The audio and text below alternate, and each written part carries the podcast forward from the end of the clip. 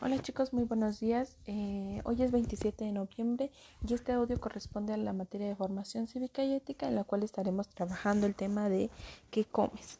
En este caso vamos a hablar un poquito de los trastornos alimenticios y adicciones, ¿sale? Los cambios físicos y emocionales de un adolescente pueden estar provocados por ciertas inseguridades, los cuales algunos ejemplos son las necesidades de ser valorado o aceptado por los demás.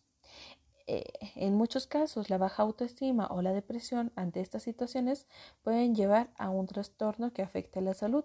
Como cuáles son estos trastornos, eh, podrían ser alimenticios, en los cuales recae la obesidad, la bulimia o hasta la anorexia.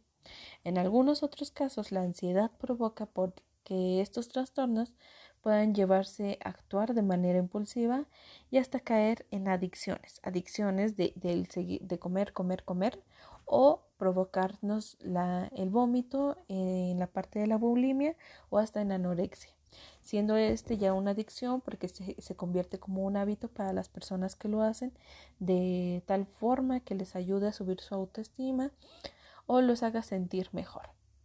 Sin embargo, pues sabemos que hay otras situaciones para sentirnos mejor. En este caso, siempre hay que valorar nuestro cuerpo, hay que amarnos, hay que sentirnos queridos y hay que sobre todo cuidar qué es lo que estamos comiendo. Existen instituciones que ayudan a prevenir o superar estos problemas de salud, como pues ya hemos mencionado que son la obesidad, la bulimia y hasta la anorexia. ¿Qué es la bulimia? Pues es el comer en exceso cualquier cosa, cualquier cosa para poder llenarse, pero se siente uno culpable y empieza a expulsarlo, pero de tal forma que vomita o se provoca el vómito. En el, cual, en el caso de la obesidad es el comer frituras o golosinas en una manera excesiva y, y, lo cual pues también el llevar una vida sedentaria lo que significa no hacer nada de ejercicio va a provocar que nuestro cuerpo eh, tenga más grasa del común y provoque lo que, lo que se conoce como obesidad. Y en el caso de la anorexia es el dejar de comer o comer muy poco, aunque, eh, aunque la persona tenga hambre, solo para estar delgado. Y pues esta también se provoca el vómito para en el, en el caso de, de que se consumió algún alimento.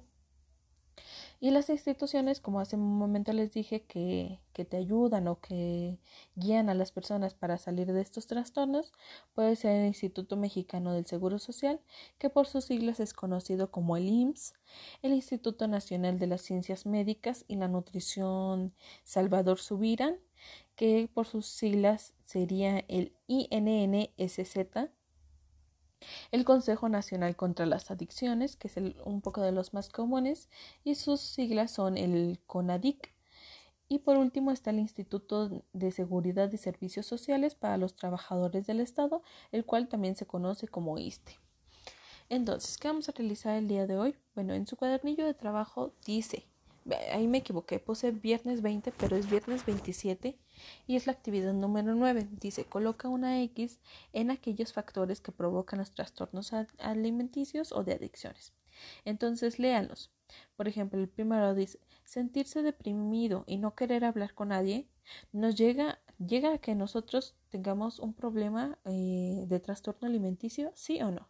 Si es un sí, pongan una tachita arriba de la letra, en este caso, o a un costado, una marca.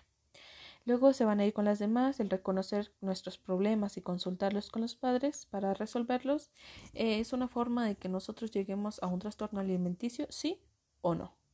Bueno, ya ustedes van a ir decidiendo en cada una de estas cuestiones. Si tienen duda, envíenme un mensajito. Igual si una no se, no se entiende, díganme.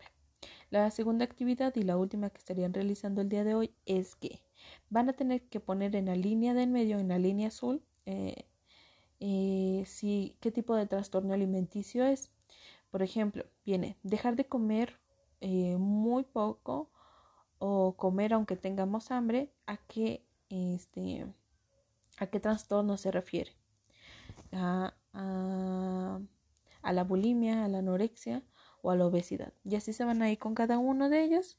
O la segunda opción que tienen es escribir en cada una de esas líneas anorexia, bulimia, y, obesidad y luego colocar con una línea o, o unir con una línea la descripción que corresponda mejor a estas acciones.